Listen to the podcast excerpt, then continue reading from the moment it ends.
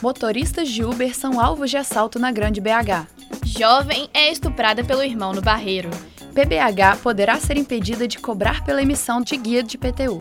PUC e PM adotam medidas para amenizar a violência no coração eucarístico. Ministério do Transporte barra retomada de voos de grande porte na Pampulha. Bom dia! O programa Fala BH está no ar. Cidade. Bom, Marina, depois de todo um bafafá sobre a retomada dos voos comerciais de grande porte no aeroporto da Pampulha, o Ministério do Trabalho vetou os planos. Em sua publicação, o Ministério diz que a infraestrutura do local ainda não é capaz de abrigar voos desse porte e que, se fosse aprovado, as passagens ficariam mais caras e reduziria os voos internacionais do aeroporto de Confins, já que são rotas intercaladas. Pois é. Agora sobre outro assunto.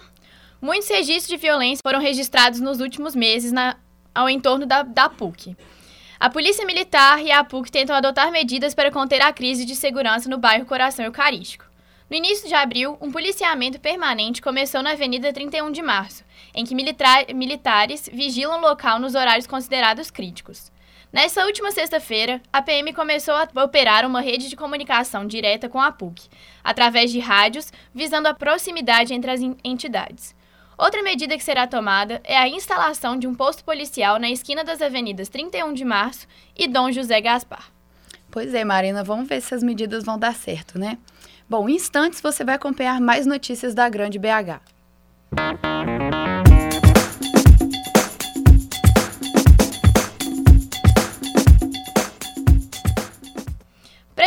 De Belo Horizonte pode ser impedida de cobrar pela emissão de guia de PTU.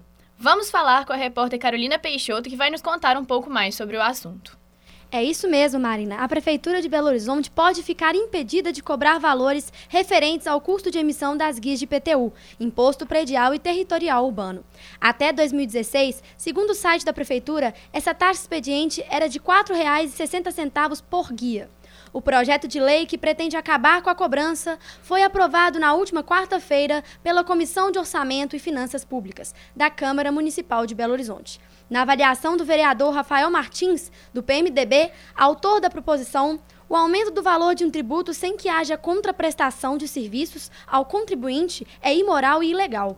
Para embasar sua opinião, ele cita no justificativo do projeto uma decisão do STF, Supremo Tribunal Federal, veta a cobrança de taxa de expediente. O projeto de lei, que já recebeu o parecer favorável da Comissão de Legislação e Justiça, precisa ser aprovado em dois turnos na Câmara Municipal de Belo Horizonte. Após esse trâmite, ele vai ser encaminhado à apreciação do prefeito Alexandre Calil, do PHS, que pode transformá-lo em lei ou vetá-lo. Em caso de veto, os vereadores ainda têm a oportunidade de mantê-lo ou rejeitá-lo. Se o entendimento for contrário ao do prefeito, o presidente da Câmara pode transformar a proposição em lei. Bom, muito obrigado pelas informações, Carolina. Agora vamos à nossa repórter Ana Souza Cruz, que reportou um caso de estupro na região do Barreiro. Bom dia, Luísa. É isso mesmo. No último sábado, uma mulher de 26 anos foi estuprada dentro de casa na região do Barreiro, e o pior, pelo próprio irmão. Segundo o depoimento aos policiais militares, a jovem diz que quando acordou estava sem calcinha com um irmão de 47 anos ao seu lado. O homem confessou que mantinha relações sexuais com a jovem durante a noite, entretanto afirmou que foi procurado pela irmã. A mulher afirma não se lembrar de nada durante a noite e ter percebido a presença do irmão somente pela manhã. Foi reportado que o homem já teria tentado assediar outros membros da família. O caso está sendo investigado pela segunda delegacia de Polícia Civil no Barreiro. Obrigada pelas informações, Ana. Seis casos de assalto a motoristas de Uber foram registrados nesse último final de semana.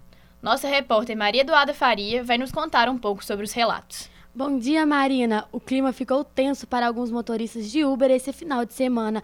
Pelo menos seis deles foram alvo de assaltantes em Belo Horizonte, na região metropolitana. Cinco dos motoristas tiveram seus carros levados por suspeitos armados que solicitaram corridas por meio do aplicativo. Em um dos casos, o condutor teve apenas o celular roubado. Além de BH, os crimes ocorreram em Betim, Contagem e Ribeirão das Neves.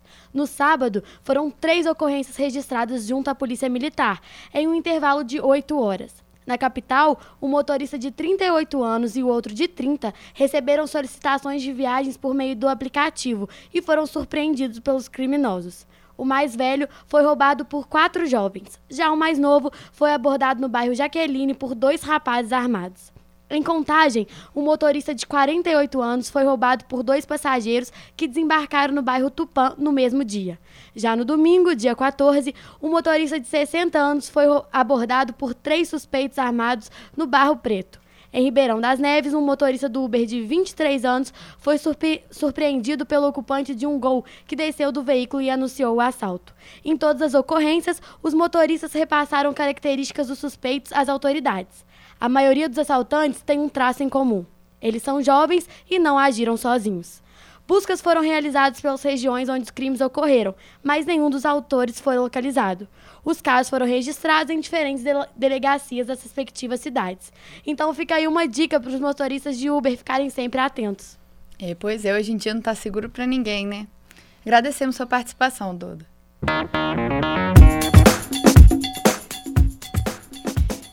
E chegamos ao fim do nosso Fala BH. Apresentação: Marina Alvim e Luísa Fiorese. Produção: Ana Souza Cruz, Carolina Peixoto e Maria Eduarda Faria. Trabalhos técnicos: Clara Costa, Luna Ferreira e Rafaela Araújo. Coordenação: Getúlio Nuremberg. Obrigada pela sua audiência e até a próxima.